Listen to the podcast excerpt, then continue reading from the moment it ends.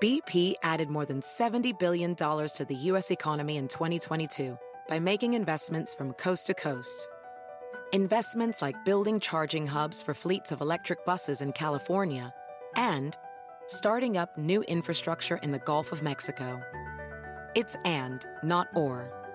See what doing both means for energy nationwide at bp.com slash investing in America.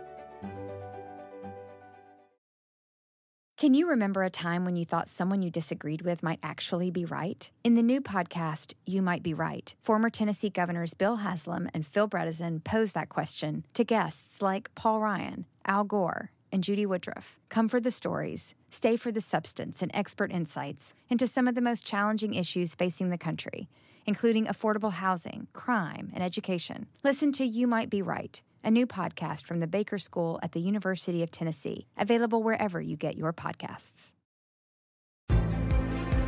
Con nosotros el show de Fernando Espuelas, conducido por nuestro experto en política, Fernando Espuelas, aquí en KTNQ 1020 AM.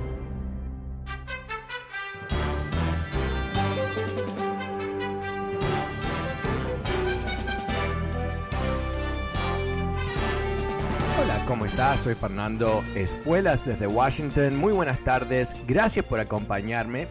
Es tema libre hoy en el programa. El Congreso se fugó de Washington ah, y hasta fin de año vamos a estar abriendo los micrófonos para escucharte a ti. El número es 844-410-1020. Quizás ah, has escuchado algo interesante que quieres compartir. Quizás tienes una pregunta.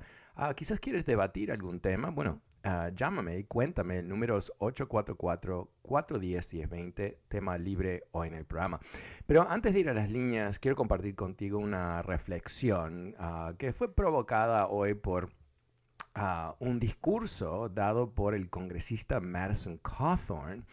Este es el personaje de Carolina del Norte, es el congresista más joven y el más bobo, aparentemente, aunque es una gran competición ah, del Congreso.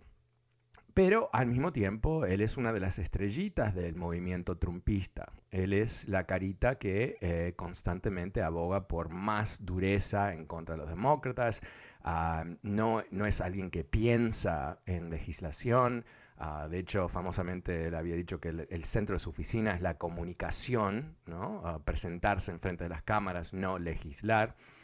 Ah, y es una especie de ah, trumpito ah, que quiere eh, bueno, ser famoso y poderoso. En cualquier otro momento de la historia de Estados Unidos, él hubiera sido rechazado por ambos partidos porque eh, no es una persona demasiado inteligente y las cosas que dicen en muchos casos son completamente equivocadas, basadas en una ideología, eh, parte de su motivación, ha dicho a grupos de la derecha, es lograr que, gente de la izquierda, liberales, progresistas, demócratas, quien sea, lo ataquen en Twitter para de esa manera generar más ruido. E, ese es el individuo que tenemos aquí en mente. Pero la reflexión que él me provocó, y te, voy, a, leer ah, lo que él dijo en una, ah, ah, una conferencia de jóvenes estudiantes, pero antes de eso quiero ponerlo en su propio contexto histórico. En el siglo XIX ah, había una gran lucha en Europa, ah, en particular, entre las fuerzas de la derecha y las fuerzas de la izquierda. No para nada que ver con lo que está ocurriendo ahora, no eran ah, demócratas y republicanos, no era nada así.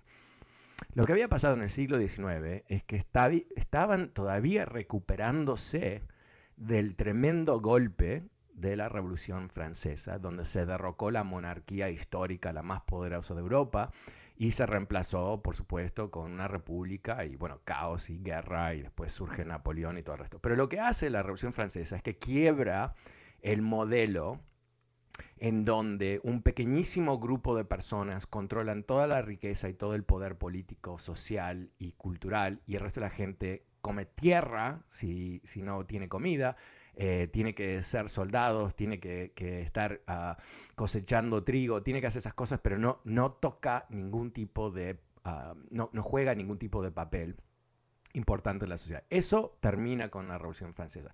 El siglo XIX es un, es un conflicto entre la derecha que trata de restaurar ese esquema, el gran rey, la gran aristocracia por encima de todos, y una izquierda yo diría, progresista que buscaba cómo reacomodar la sociedad para que no hubiese otro tipo de revolución. ¿Ok? Eh, famosamente en Gran Bretaña surge un movimiento que empieza a desafiar al sistema uh, inglés, en donde un, uh, un, elite con un rey encima y una aristocracia súper rica controlan todo y el resto de la gente nada. Y surge ahí la idea del Stupid Party. The Stupid Party era lo que se le llamaban a los conservadores en el siglo XIX. Y se le decía The Stupid Party porque seguían abogando por un sistema político que tenía por en sí mismo estructuralmente inestabilidad. Porque una vez que viene la Revolución Francesa, la gente que antes estaba conforme con comerse piedras, no está conforme. Eh, la gente que, que, pensaba que había un orden natural donde el rey era el representante de Dios y los aristócratas eran los ángeles y el resto de la gente era nada, no pensaba eso ya. La magia de esa, ese nexo ah, ah, simbólico, religioso, político, militar de los reyes se quiebra. Pero esta gente de la derecha sigue tratando de restaurarlo. ¿Y qué es lo que pasa a través del siglo XIX? Bueno, es un siglo lleno de revoluciones en casi todos los países de Europa. ¿Y cuál es la razón de esas ah, revoluciones? Más que nada es este conflicto. Entonces, desde entonces ha habido eh, este concepto de que cuando hay un partido ah, ah, conservador que se mueve demasiado a la derecha y en realidad ya no es conservador, sino que es reaccionario. Reaccionario quiere decir que quiere volver al pasado. Ahí, cuando no se puede, obviamente nunca puedes volver al pasado, no vas a poder restaurar eh, sistemas antiguos, eso no ocurre en la vida. Ah, y en muchos casos, lo que quieren restaurar, y lo intentaron varias veces, crearon situaciones donde pudieron restablecer eh, ese nexo eh, simbólico, político, rey, aristócrata y todo eso, pero, pero no en forma duradera, sino que 10 años después, 15 años después, cae eh, el régimen una vez más y empiezan otra vez más, y lo hacen una vez más y otra vez más y otra vez más. The Stupid Party. Ok, ¿por qué te cuento esto del Stupid Party? Eh, porque eh, decir el Stupid Party para los conservadores no es lo mismo que decir que los republicanos son estúpidos. Lo que quiere decir es que hay un momento donde ese tipo de partido uh, extrema su ideología a tal punto que ya se convierte en algo estúpido. Y volvemos a Madison Cawthorn, este personaje, este, este, este enano mental Ah, que dijo hoy en frente a una conferencia de derechistas ah, universitarios, yay, ¿no? ¿Qué, fiesta más divertida debe ser esa. Ah, estaba dando consejos, ¿no? Porque siempre eh, yo cuando busco consejos, sin duda busco a Madison Cawthorn para que me dé sus consejos, ¿no? Obvio. ¿Qué es lo que dijo? I think you should homeschool. I was homeschooled all the way through, and I'm proudly a college dropout. Unless you're becoming a doctor or lawyer or engineer, I highly encourage you to drop out. Ah. Este es el congresista dando consejos a jóvenes. Dice, ah, yo creo que los niños tienen que ser enseñados en la casa, ¿no? Eh, eh, literalmente que, que, tengan su educación en la casa, homeschooling. Um, I was homeschooled all the way through. Yo me enseñaron desde casa hasta, hasta el fin. Uh, y I am proud, I'm a proud college dropout. Um, y yo soy orgullosamente alguien que abandonó la universidad. Al menos que tú eh, vas a ser doctor o abogado o ingeniero, yo te, eh, te aliento a que tú también dejes tus estudios. En serio. O sea, eh, el, la mentalidad de, un stupid party es que, obviamente, ¿no? La estupidez quiere más estupidez. Ah, gente de bajo nivel ah, intelectual, de bajo nivel de educación, no buscan personas más inteligentes que ellos. Eh, buscan que la gente se idioteza, idiotice, idiotice, creo que se dice, ¿no? Eh, Madison Cawthorn no tiene talento, no tiene educación y es orgullosamente ignorante, es lo que está diciendo. Y él quiere más ignorantes. Esto es cómo se logran, por supuesto, eh, eh, regímenes fascistas, ¿verdad? Eh, masas de gente no educada ah, que termina... Cuando digo no educado, ¿a qué me refiero? La idea de que un congresista te esté diciendo ah, que la no educación es positiva, ¿no? Es algo nefasto, ¿no?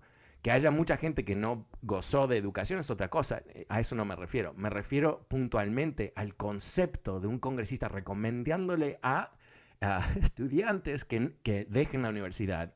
Es de, es de otro mundo, pero no es de otro mundo. Es tranquilamente en el centro del Partido Republicano de hoy. The Stupid Party de nuestros tiempos. Ah, es eh, tremendo, ah, es completamente ah, loco, pero aquí lo tenemos. Bueno, es tema libre en el programa. El número es 844-410-1020. Llámame y cuéntame qué estás pensando tú. Empezamos la tarde con Joel. Hola, Joel, ¿cómo te va? Hola, Joel. Hola, Fernando. Hola, ¿cómo, estás? ¿cómo estás? Buenas tardes. Bien, ¿cómo estás tú? Muy, muy bien. Primeramente, para desearte feliz Navidad y a tu familia. Igualmente, gracias. Siempre te escucho, tengo mucho, mucho tiempo escuchándote y felicitarte por, por todo lo que, por todo el trabajo que haces. he ah, hablado anteriormente contigo y siempre, siempre he estado eh, de acuerdo en muchas de las cosas que, que tú mencionas. solo quería saludarte, eh, desearte una feliz Navidad y en lo personal, pues tratando de, mantenerme no preocupado, más bien ocupado en, lo que en lo que pasa políticamente. A veces me frustro bastante, ¿no? Ver cómo está. Es difícil eh, a veces asimilar todo lo que sucede como eh, la democracia literalmente está en peligro. Todo el sistema que que nos llevó a vivir como vivimos ahora y que ahora están no, o sea, es, frustrante, yo sé que me entiendes, pero creo que hay que mantenernos ocupados en esto, ¿no? Tratar de envolverse, en votar, en ah, buscar ah, cómo apoyar al partido, en este caso, él es claro. Yo me acuerdo hace mucho que cuando te oí al principio, tú me, de las primeras veces que te escuché en el radio, decías que tú no estabas ah, casado con ningún partido. Y yo no sabía en ese entonces absolutamente nada de política, fue cuando me empecé a, envolver y se me quedó muy grabado eso porque eh, es cierto, o sea, yo no yo no me identifico como demócrata, pero es, o sea, ahorita como está la situación en el país creo que es claro, ¿no?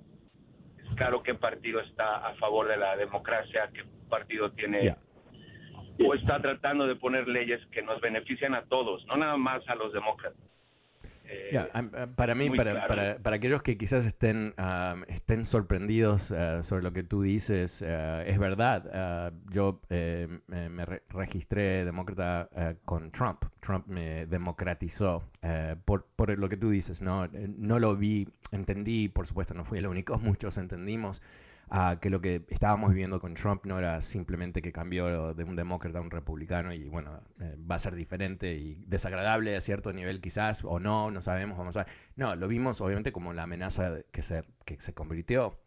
Y ahí es donde me di cuenta que eh, no solamente era una amenaza, pero que el Partido Republicano lo iba a acompañar que el, el, hambre por el poder que ellos tenían trascendía la lealtad que sentían al país en sí mismo. Y eso es lo que ha ocurrido, lamentablemente, mm, ah, famosamente en, el día de las, ah, del ataque del Capitolio, donde horas después dos tercios de los congresistas republicanos votaron para no certificar las elecciones completamente legítimas, que ellos sabían que eran legítimas, pero lo hicieron igual. Entonces, eh, cuando uno ve un, partido político que eh, va más allá, pero lejos de lo que es eh, la, la, costumbre democrática, donde apoya cosas que son literalmente fascistas, ¿no? Eh, eh, están buscando cómo ah, desactivar la democracia. Eh, ahí es donde uno tiene que elegir. Ah, ¿Estamos a favor de la constitución y la democracia y somos patriotas de verdad o somos trompistas? ¿no? Porque las dos cosas no pueden ser la misma. No, no puedes defender una, el ataque al Capitolio como hace Trump y ser un patriota, ¿no? No, no, puedes. es como, no sé, desgollar la, estatua de, Washington o algo así, ¿no? Cuando haces eso, eh, tú no estás siendo patriota, estás eh, dando un mensaje completamente opuesto. Eh, Joel, hay, algo que, me gustaría compartir porque me, diste un poco la, la posibilidad. tenemos que entender eh, lo que está pasando en este país a estas alturas, eh, una vez más, más allá de la política tradicional. Eh, el racismo en Estados Unidos, que es parte de la historia, aunque los republicanos quieren decir que no es el caso, muchas cosas, no, importa, pero ha sido parte de la historia de este país desde siempre. y se ha utilizado ese racismo para llevar a cabo lo que fue una especie de sistema fascista en el sur de este país por mucho tiempo. Jim Crow, ¿qué era? La división del pueblo, eh, la identificación del enemigo, en ese caso afroamericanos, la quita de su ciudadanía, no, no, los dejaban votar, no los dejaban ir a las mismas escuelas, no, tenían ah, acceso a nada, ¿no? Los, mantuvieron en la peor situación posible, les quitaron todos sus derechos civiles, básicamente eh, eh, un, estado de no esclavitud, pero algo que eh, era como un, post-esclavitud, donde la gente no se podía escapar de la pobreza masiva y no había posibilidad de avanzar porque los derechos legales no existían, derechos de propiedad y todo el resto.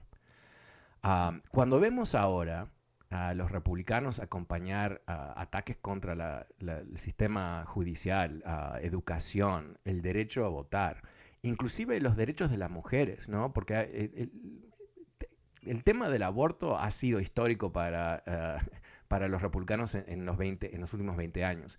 Pero en realidad lo, lo, que es es quitarle humanidad a diferentes grupos. Eso es lo que están haciendo. Estos son, se tienen que entender que estos son conceptos prefachistas. Uh, Toni Morrison, uh, la gran novelista y pensadora de Estados Unidos, dio un discurso en Howard University años atrás en donde decía que antes de llegar a la última solución, the final solution, final solution era el nombre que los nazis le dieron al plan ah, que adoptaron, creo que fue en 1941, si no me equivoco, de matar a todos los judíos. La última solución para resolver el tema de los judíos para los nazis. Pero Tony Morrison tenía un punto brillante, es que antes de la última solución, de la última decisión de matar a los judíos, hubo una primera solución, y una segunda, y una tercera, y una cuarta, y una quinta, y una sexta, y quién sabe cuántas más. Y cada, un, cada uno de esos movimientos son esfuerzos para lograr qué? Lograr que eh, la gente que te sigue en este concepto eh, se acostumbren a la violencia en contra de este grupo, porque tú los estás deshumanizando. Eh, cuando Donald Trump ah, eh, habló de ciertos países, no lo puedo decir al aire, pero tú recuerdas, eh, países afroamericanos y latinos ah, como S, S whole countries, ¿no? Tú sabes, rellenar eso. ¿Qué es lo que estaba diciendo, verdad? Estaba diciendo que esta gente no era gente, que venían de países literalmente de basura, ¿verdad? No son humanos, no son como nosotros. Ah, eh, el, hecho que yo hice mucho hincapié en, este programa em, de, Trump ah, ordenando la quita de niños en la frontera de sus madres. ¿A, quién le puedes quitar a un niño? ¿A, tu vecino? ¿A tu amigo? A, la pareja al lado tuyo en la, en la iglesia? ¿En el supermercado? No, no, no, no puedes, ¿no? Al enemigo sí lo puedes. Al no humano, al invasor. Y recordemos que eh, la campaña de Trump literalmente eh, eh, comunicaba en su publicidad que los hispanos vienen a este país para invadir, que venían, venimos para invadir. entonces, ¿qué, ¿qué, es todo esto? Súmalo, súmalo y extiéndelo a través del tiempo. Bueno, ahí lo tienes, ¿no? Ahí tienes un, un movimiento fascista con un líder que no tiene ninguna moralidad, que está dispuesto a hacer lo que quiere, mentir, robar, a inclusive fomentar una revolución para el poder.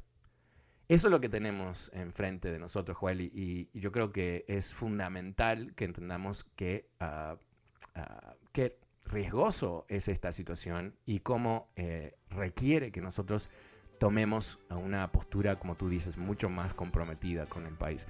Muchísimas gracias por tu llamada, Joel. Feliz Navidad para ti y tu familia. Números 844-410-1020 es tema libre hoy en el programa. Llámame y cuéntame qué estás pensando tú. Soy Fernando Espuelas y ya vuelvo.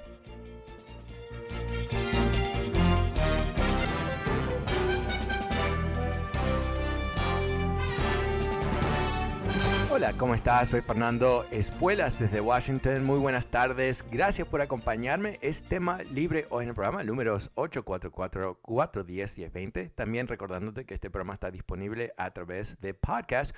Puedes suscribirte en fernandoespuelas.com, Apple Podcast y Spotify. Pero ahora uh, vuelvo a las líneas, es tema libre hoy en el programa. Llámame, cuéntame qué estás pensando tú. Pasemos con Alejandro. Hola Alejandro, ¿cómo te va? ¿Qué estás pensando? Buenas tardes. Buenas tardes. Ajá. Mire, pues que estoy preocupado porque estoy oyendo todas clases de información y ya no sabe uno a quién creerle, pues. Por ejemplo, están diciendo que en Europa está saliendo mucha gente contaminada, contagiada, y fue fueron los países que más primeramente vacunaron a la gente. Pero ¿cómo es que pues están saliendo contagiados si fueron los primeros países en vacunar a la gente? Ajá. Esa es una preocupación. ok, te, Ahora, te lo, eh, espera un segundito y lo explico porque sin duda hay otras personas que también tienen esa preocupación. Em, el tema de, qué está pasando con COVID eh, es em, a cierto nivel ah, fácil de entender.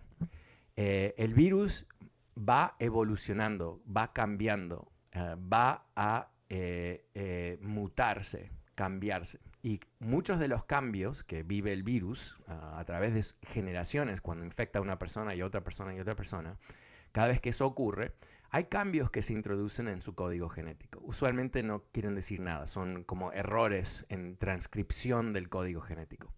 En algunos casos, ¿qué es lo que ocurre? Hay cambios que hacen el virus más fuerte a cierto nivel.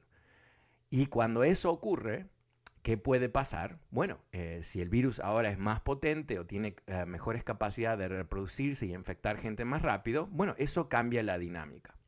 Entonces, ¿qué es lo que tenemos? Son vacunas que fueron diseñadas para la primera versión del virus. Si quieres pensarlo, un virus mucho más, aunque mató mucha gente, ¿no? Ah, más débil a cierto nivel. Las vacunas siguen funcionando muy bien. Cuando se ven quién está en los hospitales de Sudáfrica, no son la gente vacunada. ¿Okay? Eso es fundamental entenderlo. Quién está en los hospitales son gente no vacunada. Okay. Ahora, eh, hay una diferencia entre infección y lo que es una enfermedad grave, ¿verdad? Eso es bastante obvio. ¿Las vacunas son para qué? ¿Para que no te infectes nunca? No, son para prevenir una infección grave. Ahora, eh, ¿qué es lo que también está pasando? Es que eh, la gente que se vacunó hace tiempo se entiende ahora que las vacunas van declinando su efectividad para luchar contra el virus, van declinando sobre el tiempo. Entonces, ¿qué es lo que ha pasado? Bueno, eh, se descubre, se, entiende, eh, primero en Israel y después en Estados Unidos y otros países más, Inglaterra, que dando la tercera dosis de la vacuna, suben dramáticamente las defensas. ¿ok? Eso es en términos generales. En términos de Omicron en, particular, ¿qué es lo que ha ocurrido? se mutó el virus, o sea, cambió, evolucionó. Y en ese cambio ah, tuvo un, beneficio el virus que puede replicarse mucho más fácil que antes. Por eso es que tanta gente se está infectando. Y porque ahora hay más gente vacunada que no vacunada, es matemáticamente obvio que se van a infectar más personas, aunque es, quiero reiterar, esto es fundamental, las personas vacunadas apropiadamente, dos y tres dosis, tres es lo que están diciendo es necesario ahora, eh, no van a tener ah, grandes problemas. Ahora, hay excepciones, por supuesto, cada cuerpo es diferente, eh, hay personas que, están, tienen mejor nutrición que otras, hay personas que tienen sobrepeso, hay personas que se están recuperando de cáncer, hay otras personas que tienen diabetes, hay una cantidad de condiciones que son muy personales que siempre va a haber alguien, inclusive eh, lo vimos con ya, ¿no? que siempre va a haber alguien que tiene una condición ah, estructural, si tú quieres, ah, crítica, que bueno, la vacuna ayuda, pero una vez que hay un problema, a veces hay muchos problemas, ¿verdad? Eso es lo que está pasando, Alejandro. ¿Te queda claro ahora? Alejandro. Ok. ok. Perfecto, se fue Alejandro. Eh, pasemos con Juan. Hola Juan, buenas tardes, ¿cómo te va? Bien, bien. Saludos, feliz Navidad. Yo, quería hacer un paréntesis, no es nada de política. Juan, si puedes acercarte al teléfono un poquito porque, Juan, perdón, pero eh, no te puedo, casi no te puedo oír. Si puedes acercarte al teléfono te agradezco mucho, porque suena como que estás eh, bajo del agua. Sí, yo te quería hacer un paréntesis, que no es nada de política, pero te deseo feliz Navidad y yo estoy de acuerdo contigo con las vacunas y con, Pero lo que te quería preguntar es algo de referente a la temporada de Navidad desde cuándo se celebra la Navidad y si y si es más la gente que la celebra que la que no la celebra, hablando de entre de países. Eso es todo y te escucho. Te deseo lo mejor. Feliz Navidad. Ok, gracias, gracias a ti. Ah, mira, no, no, te sé decir exactamente cuándo, desde cuándo se celebra Navidad en términos históricos. Eh, es una excelente pregunta, una interesante pregunta, pero eh, no, no, sé exactamente. Eh, lo que sí sé es que eh, muchas de las tradiciones que uno piensa que son tradiciones de Navidad, en realidad son otras tradiciones también. Por ejemplo, el arbolito de Navidad no tiene nada que ver con Jesucristo. El arbolito de Navidad era parte de un festival de los alemanes que se incorpora en la celebración de Navidad eh, cuando el cristianismo llega a Alemania, por ejemplo. En términos de ¿Quién, eh, si hay más gente que celebra Navidad o no en el mundo, bueno, definitivamente hay ah, la gente que celebra Navidad es minoritaria en el mundo. Eh, recordemos que el cristianismo es muy grande, ah, pero también hay, por supuesto, ah, gente que son hindú, gente que son musulmanas, gente que no, no siguen ninguna tradición. Y no he visto las estadísticas, pero simplemente a través de, esa, de ese eh, muy simple análisis, ah, te diría que eh, me imagino que va a haber ah, menos gente ah, celebrando Navidad que gente celebrando Navidad. Pero mm, eso es simplemente mi, mi concepto de las cosas. Ah, eh, muy buenas preguntas que me hubiera gustado, ya que es la semana de Navidad, tendría que hacer un poquito de lectura al respecto para poder responderte. Uh, muchas gracias, Juan. El número es 844-410-1020, es tema libre hoy en el programa. Llámame, cuéntame qué estás pensando tú. Pasemos con Macedonio. Hola, Macedonio, ¿cómo te va? Buenas tardes. Fernando, buenas tardes. Aquí llamándote, escuché el comentario el inicio del programa y en el que el congresista este se para frente a un grupo de jóvenes, así lo habías mencionado. Ah, ok, ¿Y, ¿Y, cuál fue la reacción de esos jóvenes? Porque hoy en día los jóvenes tienen una manera de, de ser muy diferente a la que operaba en los años 70 o en los años 80. De hecho, yo he notado algo, que los jóvenes cada vez ven, ven menos televisión y oyen menos radio. Por ejemplo, este programa eh, yo pienso que la gente que oímos este esta estación incluso eh, son gente mayor de 40, de 35, jóvenes no oyen radio ya. Se, va a acabar el tiempo en el segmento. Eh, aterriza tu punto porque no, no, no, lo, no lo entendí todavía. ¿Cuál es, cuál es tu punto? Sí, que, que no, yo quiero saber qué, ¿Qué, ¿Qué, fue la reacción de los jóvenes en frente de ese senador que estaba diciendo que no, al estudio? No, sé, no sé, pero eh, el, el, tema, eh, quiero leer el comentario de Madison Cawthorn para que todos sepamos que, que la idiotez uh, que él representa. I think you should, uh, I think you should homeschool. I was homeschooled all the way through. I am proudly a college dropout. Solamente en esa frase, ¿no? Eh, creo que tú debes educarte en tu casa eh, a mí me educaron en mi casa y yo orgullosamente eh, no pude terminar la universidad. O sea, eh, simplemente esa frase no es la frase de una persona ah, ilustrada, ¿verdad? Una persona que razona, una persona que... Él está comprobando que lo que él dice es, equivocado. Es literalmente lo opuesto. O sea, si realmente homeschooling sería tan brillante, él hubiera terminado ah, la universidad, parece. ¿No te parece? Tal vez él quiere ser como Abraham Lincoln, ¿no? Abraham Lincoln, eh, eh, autodidacta, eh, uno de los grandes lectores de la historia, quizás el, el presidente que mejor ah, sabía escribir el inglés por lo que él había estudiado. Así que una cosa son lo que fueron las tradiciones del siglo XIX, cuando inclusive él no fue, uh, Lincoln no fue a una escuela de abogacía porque no existía. En vez, él aprendió a ser abogado con otros abogados, que era lo, bastante normal. Además, Lincoln, por supuesto, era de una familia sin recursos.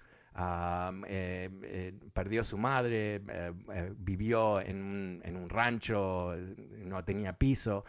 Madison Cawthorn no es de una familia pobre que no pudo. ¿no? y Lincoln, eh, reitero, uno de los más ilustrados de todos los presidentes que hemos tenido en la historia. O sea, tu comparación realmente es, no existe, no, no es válida. Eh, Madison Cawthorn, eh, cuando alguien orgullosamente se para a decir, eh, yo pude educarme y no me eduqué y eso te, lo recomiendo a ti, es, es un cáncer, ¿verdad? Es un cáncer a la psicología de un pueblo. me imagino que muchos de los que están escuchándolo por, por todo lo que sean derechistas y todo el resto, eh, no son tan estúpidos para, como para creerse que lo mejor que pueden hacer es dejar la universidad. En este país, como todos sabemos, ah, bien, mal, indiferente, te guste o no te guste, eh, tener un título universitario te abre eh, todos los caminos, ¿verdad? No quiere decir que vas a poder tener éxito, no quiere decir que, vas a rellenarte de oro o felicidad, pero sí te abre muchas puertas que si no tienes un título universitario, una cantidad de trabajo que, sobre cual ni, ni, te van a hablar. Esa es la realidad, ¿no? Ah, entonces, eh, eh, el punto aquí, más allá si es un buen consejo, que obviamente no lo es, es cómo eh, la pobreza del Partido Republicano hoy por hoy, en donde uno de los grandes nombres que ellos tienen es un atorrante, ¿verdad? Es un, es un cínico, eh, medio bobo, eh, que goza de no ser educado. Es, eso es lo que los republicanos ponen ahí como ejemplo ah, en su partido, hablándole a los jóvenes republicanos. Eh, es, es, el fin, ¿verdad? Es el fin del Partido Republicano. Quizás tenga el nombre Partido Republicano, quizás piensen que son republicanos inclusive, pero obviamente no. O sea, e, el Partido Republicano siempre tuvo ignorantes, como los demócratas también, ¿no? Pero, eh, pero que celebraban eh, la ignorancia, no tanto, no tanto, no, no, no recuerdo eso, ¿no? Eh, no es algo que podemos celebrar como cultura.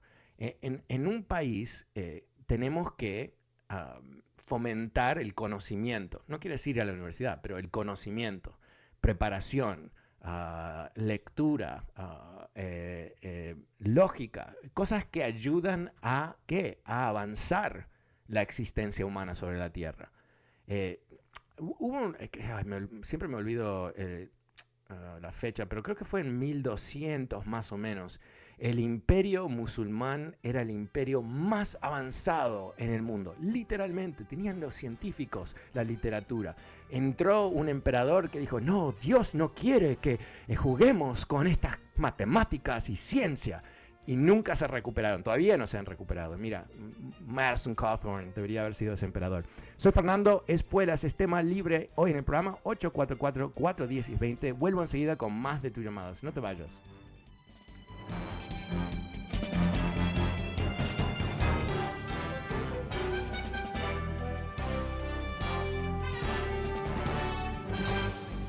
Hola, ¿cómo estás? Soy Fernando Espuelas desde Washington. Muy buenas tardes. Gracias por acompañarme. El número es 844-410-1020. Es tema libre en el programa. Llámame, cuéntame qué estás pensando tú.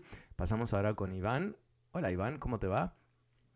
Buenas, buenas tardes, Fernando. Es un placer este, poder platicar contigo.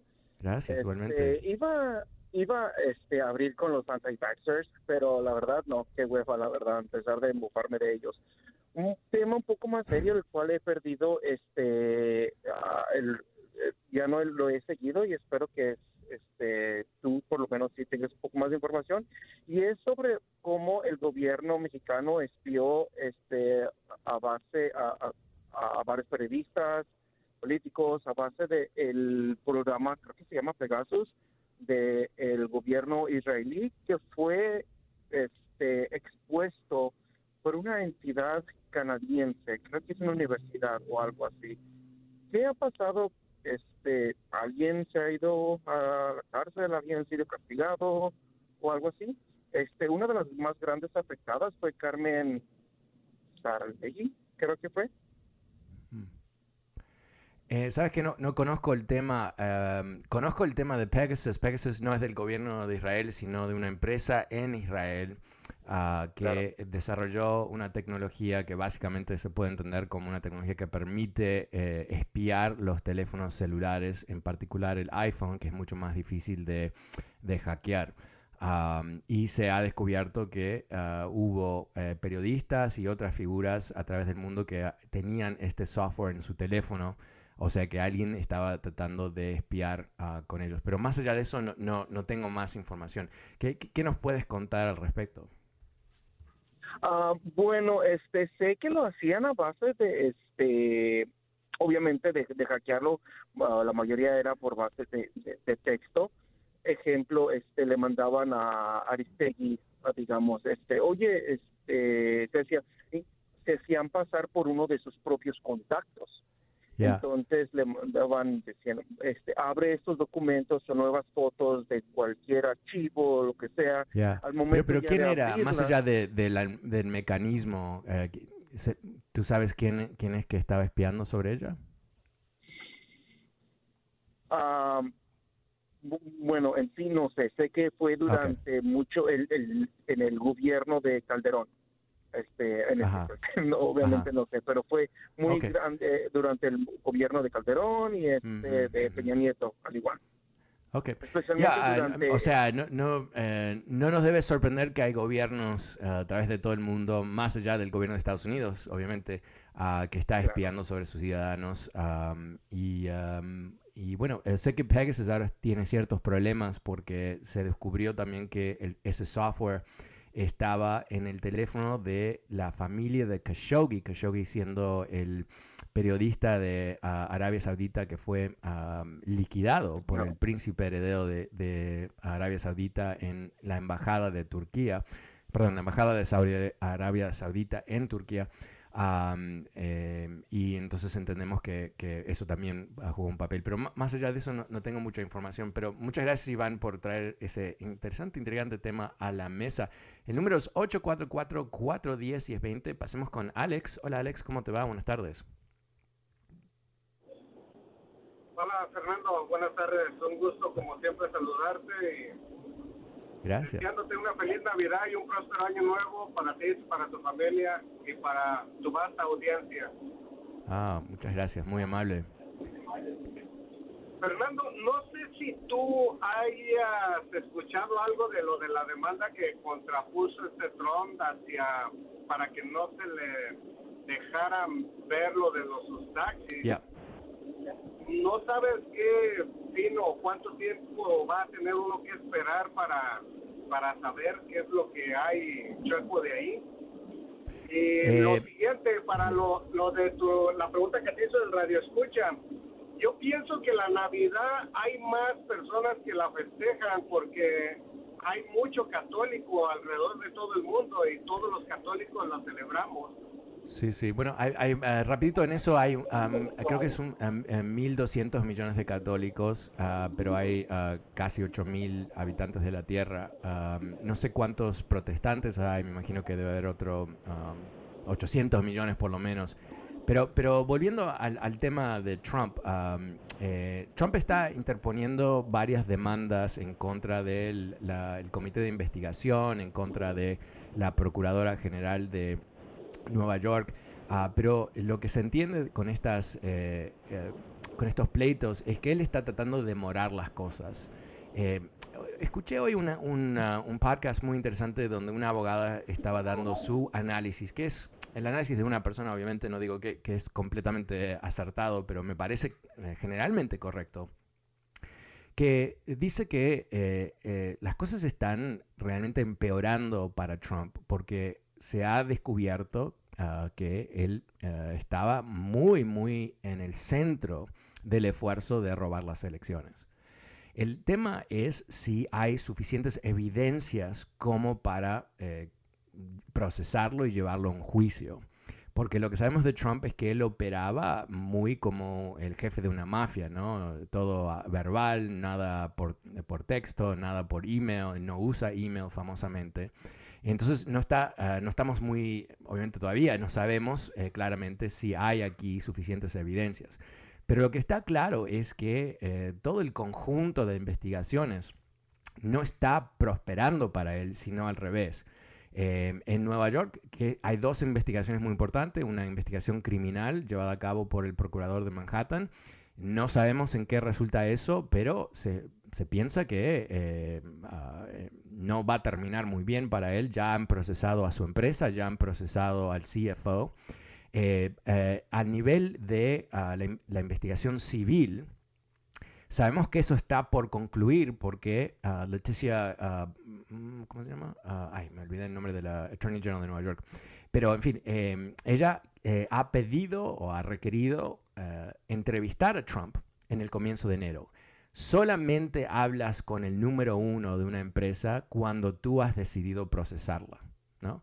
porque ellos ya han hablado por dos años con todo el resto, han investigado dos años. Esta es la última uh, entrevista, yo diría, y Trump está tratando de pelear en contra y él demandó a la, a la procuradora.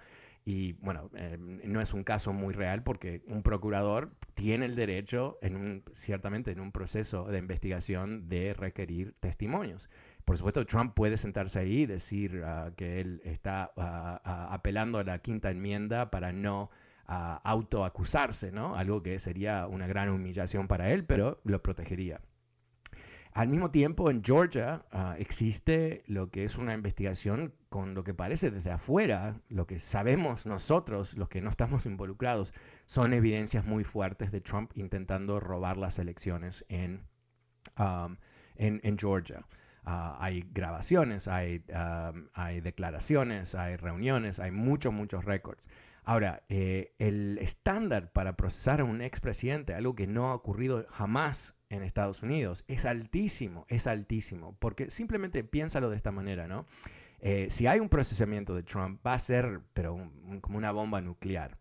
Uh, y cualquier procurador tiene interés propio de no quedar humillado o humillada uh, frente al mundo, ¿verdad? O sea que el caso que presenten tiene que ser, uh, bueno, muy, muy fuerte, muy sólido, como para que inclusive la gente lo vea como legítimo. Y después lo que es algo que es relativamente nuevo, aunque no sorprendente, es lo que comenté hace un par de días atrás, lo que Liz Cheney básicamente acusó a Donald Trump de violar la ley, uh, lo que es la, el impedimento corrupto de un proceso uh, legítimo del gobierno de Estados Unidos, un crimen, una felonía. ¿Y a qué se refiere el intento de derrocar las elecciones? O sea que si eso termina siendo, lo que comenté creo que fue ayer o antes de ayer, una recomendación del Congreso de procesar a Trump, es no que lo van a procesar el Departamento de Justicia, pero no lo van a ignorar tampoco. Y una vez más, el interés propio de, de este comité, de los demócratas, de, de, de Liz Cheney, de mm, obviamente no humillarse, no perder, uh, quiere decir que el estándar para ellos también va a ser altísimo. Y lo que tiene este comité, que es la razón por qué Trump está aparentemente muy ansioso con lo que está haciendo ese comité, es que tiene eh, realmente mucha capacidad. Tiene un, equipo enorme de, abogados y investigadores, tiene un interés institucional muy fuerte. Y todo eso, ¿qué quiere decir? Que ellos van a llegar a la realidad, van a, descubrir lo que se va a descubrir. Uh, van a tener acceso a toda la información, van a tener acceso a todos los récords telefónicos y textos y todo eso. Eso es lo que va a ocurrir. Y si uno piensa que Trump tiene las manos limpias, bueno, ok, pero no creo, ¿quién piensa eso, no? Porque eh, aquí lo que pasó es que fracasó el golpe, no que in intentaron un golpe. Por meses hablaron de cómo desafiar las elecciones, inclusive antes de la votación. O sea, no hay ninguna sorpresa ahí. Eh, muchas gracias, eh, uh, Alex. Eh, números 844-410 y es 20, tema libre hoy en el programa. Pasemos con Willy. Hola, Willy, ¿cómo te va? Buenas tardes. Aló, buenas tardes, eh, nuestro experto en política. ¿Cómo te va, Willy? Buenísimo. Quiero a, a felicitar a, a Univision por darte tu lugar. Eres no, un experto y muy, muy bueno, muy bueno tu programa. Te felicito. Ah, muy amable, muchas gracias. Oh, la, la, religión musulmana es la más grande del mundo, creo que casi duplica a los católicos. Mm. Ah, te quiero agradecer que has estado machacando eso de, de que estamos aún a, a, las puertas de un golpe de Estado. Uh -huh. Sí, yo creo que mucha gente, pues, eh, esos 70 millones que votaron por Donald Trump, creo que enorgullece, enorgullece mucho a la derecha, a, lo, a la uh -huh. extrema derecha. Realmente perdieron la Casa Blanca pero ganaron muchos adeptos. Sí, sí, sí. Es lo que yo pienso y creo que no van a quitar el dedo del reglón en tratar de, como vos decís, ¿no? Perfeccionar su golpe uh -huh. de Estado. Uh -huh. Lamentablemente mucha gente no, y los demócratas también comparten ese sentimiento de que tenés vos y otros eh, radioescuchas, qué mediocridad pues de los demócratas, a mí me enfada eso también. Cuando, cuando se iniciaron las, las primarias de, de los demócratas que llevaron a Biden a la presidencia, eran 24 precandidatos demócratas. Yo dije, pero ¿qué circo es este? ¿Qué circo? Bueno, pero eso es, eh, eso es típico, eh, eso es saludable, eso es una democracia donde eh, muchos piensan que pueden ser presidentes, que no es el caso, pero se presentan y eso nos da la oportunidad. Cuando se presentó Bill Clinton a la presidencia, nadie pensaba que él iba a ganar. Y se presentó porque nadie pensaba que iba a... Los grandes candidatos de esa época no querían presentarse contra George H.W. Bush porque había recién ganado la guerra de Irak. Y, lo mismo con Obama, ¿no? O sea, cuando Obama eh, empieza a hacer ruidos de presentarse, ah, yo pensé, ¿pero quién es Obama? ¿Qué me importa Obama? Hillary, ¿no? Eh, pero, pero creo que tu punto es, es muy válido. La flaqueza de la respuesta demócrata es algo que tiene que cambiar rapidísimo. Eh, estamos frente, no frente a un posible nuevo golpe de Estado, estamos frente a un golpe de Estado que se está organizando. Una vez que millones de personas empiezan a creer que las elecciones fueron robadas, una mentira tremenda, algo que se repite constantemente en el mundo republicano, quiere decir que están dispuestos la próxima vez a decir que se robaron las elecciones. ¿No? Es, es, muy fácil, una vez que ya ocurrió en tu cabeza, eh, que te lo digan la próxima vez. Entonces, ¿qué pasa? Bueno, va a haber millones de personas que piensan que si Trump pierde las próximas elecciones, se la robaron una vez más. Eh, pero ahora por la segunda vez, y no lo van a tolerar. Es, es como se crean realmente conflictos muy graves en un país en particular que está totalmente armado, ¿verdad? Ah, no, e, es, honestamente creo que lo mejor que le puede pasar a este país es eh, si hay evidencias de que Trump cometió un crimen, que, que lo manden a la cárcel. Bueno, yo me tengo que ir a este momento, pero muchísimas gracias a todos que participaron y gracias a ti que escuchaste. Soy Fernando Espuelas. Vuelvo mañana como siempre. Muy buenas tardes. Gracias y chao. Across America, BP supports more than 275,000 jobs to keep energy flowing. Jobs like building grid scale solar energy in Ohio and producing gas with fewer operational emissions in Texas. It's and, not or. See what doing both means for energy nationwide at bp.com slash investing in America. Can you remember a time when you thought someone you disagreed with might actually be right? In the new podcast, You Might Be Right, former Tennessee governors Bill Haslam and Phil Bredesen pose that question to guests like Paul Ryan, Al Gore, and Judy Woodruff. Come for the stories, stay for the substance and expert insights into some of the most challenging issues facing the country, including affordable housing, crime, and education. Listen to You Might Be Right a new podcast from the Baker School at the University of Tennessee, available wherever you get your podcasts.